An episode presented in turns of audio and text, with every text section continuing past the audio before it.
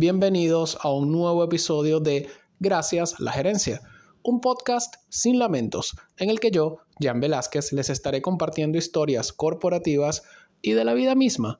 Una semana sí y no, mira, no, la otra semana no. Comenzamos.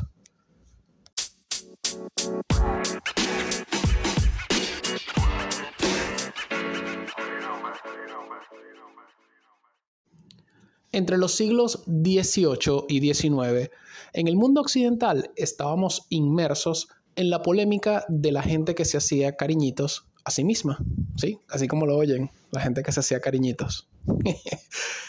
de hecho, no es nada nuevo que el pensamiento judeocristiano ya había estado desde cientos de años antes en contra de la masturbación. Lo mojigata de la era victoriana y el resurgimiento de otras religiones en los Estados Unidos fueron en sí la tormenta perfecta para gente que realmente estaba muy, pero muy obsesionada con la idea de la masturbación y sus supuestas repercusiones morales.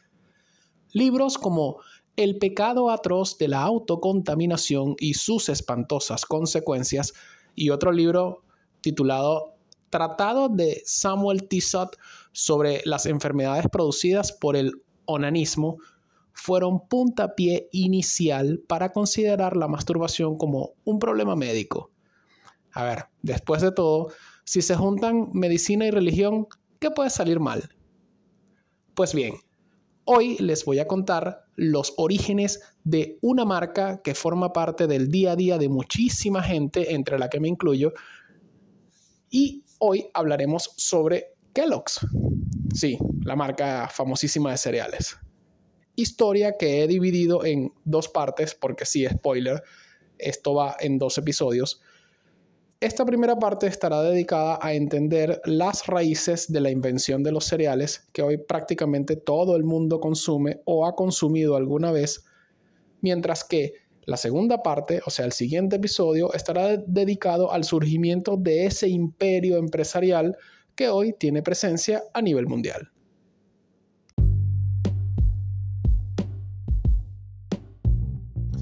Esta historia no puede empezar de otra manera sino hablando de John Harvey Kellogg. Este señor, el doctor John Harvey Kellogg, nació el 26 de febrero de 1852 en Tyrone, estado de Nueva York, y murió a los 91 años el 14 de diciembre de 1943 en Battle Creek, estado de Michigan. El tipo era médico eugenésico colegiado. El Doc era un ferviente y purista miembro de la Iglesia Adventista del Séptimo Día, misma que le encomendaría regir una institución de salud creada a partir de donaciones de los otros miembros de la Iglesia Adventista, porque plata y religión, porque iglesia y billete, y bueno, ya sabemos cómo termina todo esto. Pero en fin, no nos desviemos. El Battle Creek Sanitarium comenzó a funcionar el 5 de septiembre de 1866 bajo el nombre de Western Health Reform Institute y no fue sino hasta 1876 cuando el DOC es designado formalmente el superintendente que la institución cambiaría su nombre a Sanitario de Battle Creek. Y se usó la palabra sanitario y no sanatorio a raíz del peculiar enfoque que tenía el doc, quien decía que el cambio de dos letras cambiaría de sanatorio a sanitario, agregando así una nueva palabra al idioma inglés, según su, concepción. Y todo esto era porque para la época la palabra sanitario estaba asociada a lugares donde se recibía a veteranos de guerra lesionados casi siempre de forma permanente.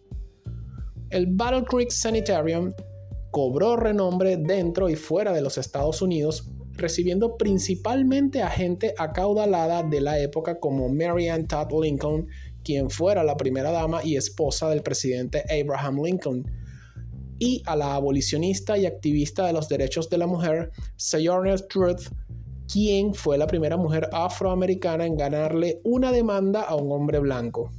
Pedazo de logro, ¿no? Ese era el nivel de huéspedes de este sanitario.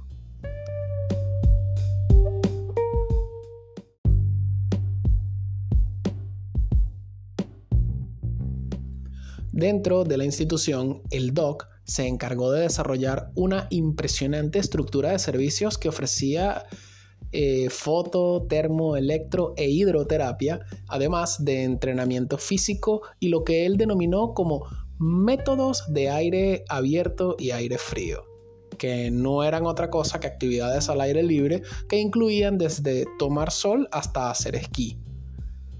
Pero donde el doc tomaba real protagonismo dentro del sanitario era en el servicio de dietas.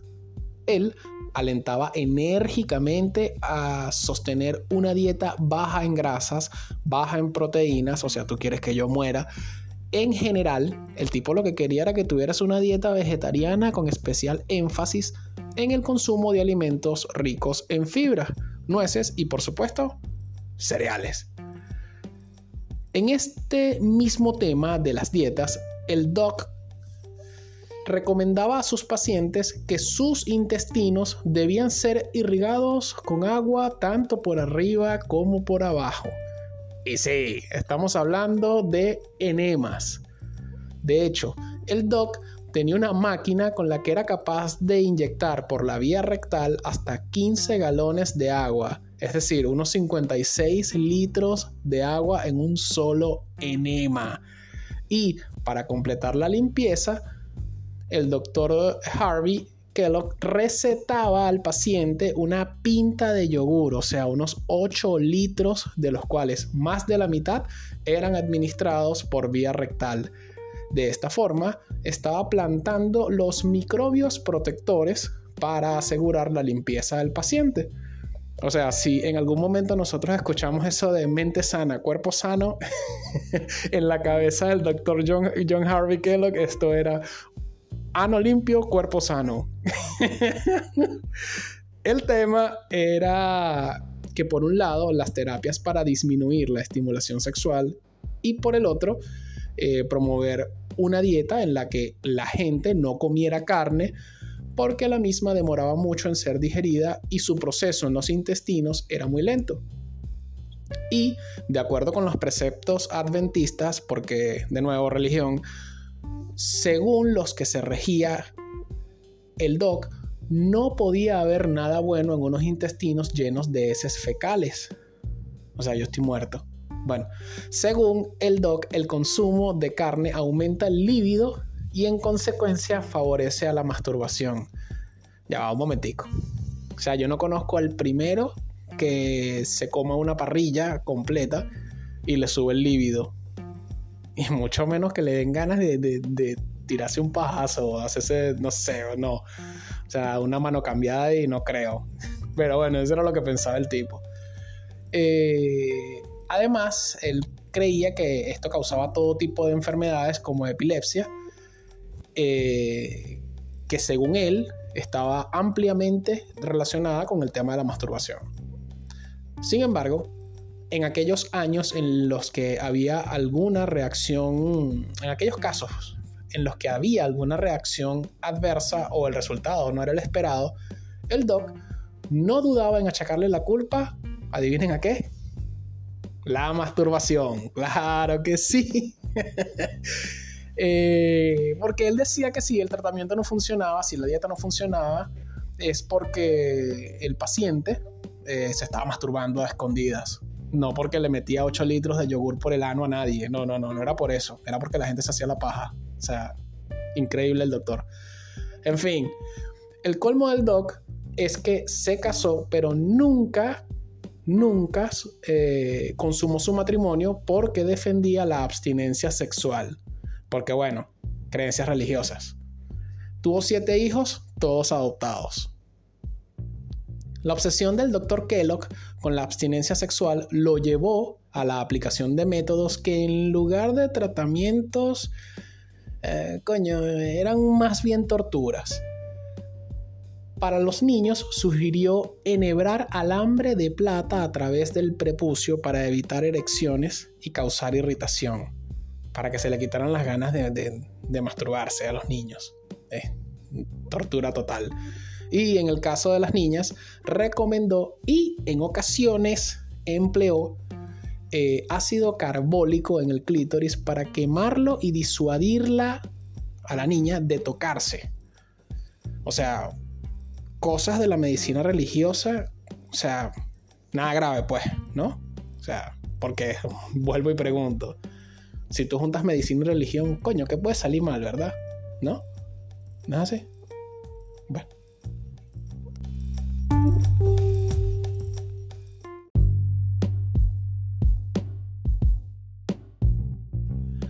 Al principio de su mandato en el sanatorio, el doc creó un tratamiento de salud, y abran comillas en eso de tratamiento de salud, para los pacientes que consistía en harina de avena y harina de maíz horneadas en galletas y luego molidas en trozos diminutos. A esta cosa la llamó gránula. Pero había otro maniático de las dietas llamado James Caleb Jackson, adventista también, que ya estaba fabricando y vendiendo un producto similar con exactamente el mismo nombre y además amenazó con demandar al Doc. Resultado, bueno, el Doc Kellogg cambió el nombre de su creación a Granola.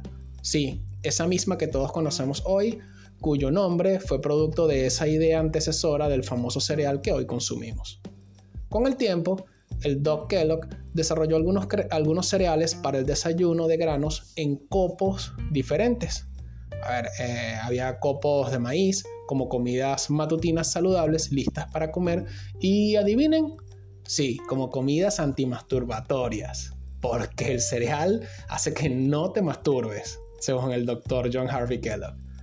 Por aquellos tiempos, el doc era una de las más prominentes eh, voces anti-masturbación, porque la vaina era todo un movimiento. De hecho, al doc el tema de la masturbación lo hacía, lo hacía sentir un tanto incómodo, ya que creía que esta práctica iba en detrimento de la salud física y el bienestar emocional y espiritual. Recuerden que el buen doc partía de la base de, de las creencias adventistas de la pureza. De hecho, y según sus creencias religiosas, el sexo con la esposa estaba mal, pero la masturbación era incluso peor. Llamaba la masturbación la autocontaminación. A la mierda, estoy podrido. Es más, en su libro Plain Facts for All and Jones, Embracing the Natural History and Hygiene of Organic Life, que en español sería algo así como Hechos sencillos para jóvenes y mayores, adopción de la historia natural y la higiene de la vida orgánica. El doc número 39, sí, 39 diferentes síntomas de la gente que estaba plagada por la masturbación. Entre esos 39 síntomas se pueden destacar enfermedad general, desarrollo defectuoso, cambios de humor, inconstancia, timidez, audacia, mala postura, rigidez en las articulaciones, o sea, afición por las comidas picantes, a la mierda, me gusta burda el picante, acné, palpitaciones y epilepsia.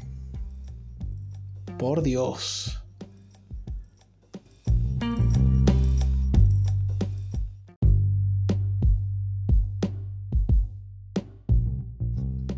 A ver, yo tengo 42 años y de todos los síntomas que según el Doc Kellogg son atribuibles a un buen pajazo, el único síntoma que yo he sentido es el gusto por las comidas picantes. Pero si piensan que ya han escuchado todas las miserias del Doc, ah, mm, mm, están muy equivocados. Como les dije, este caso lo, lo analizaremos en dos episodios. Y es que en el siguiente episodio, cuando eh, veamos los tiempos más miserables del venerable doctor, encontraremos hallazgos incluso más heavy, porque ya casi que le podríamos poner el doctor intestinos en lugar del doctor Kellogg.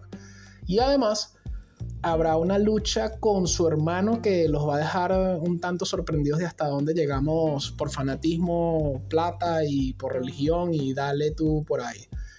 Y de una vez por todas les quedará claro que tienen que ver la religión y el yogur con esa caja de cornflakes que tienes en la cocina.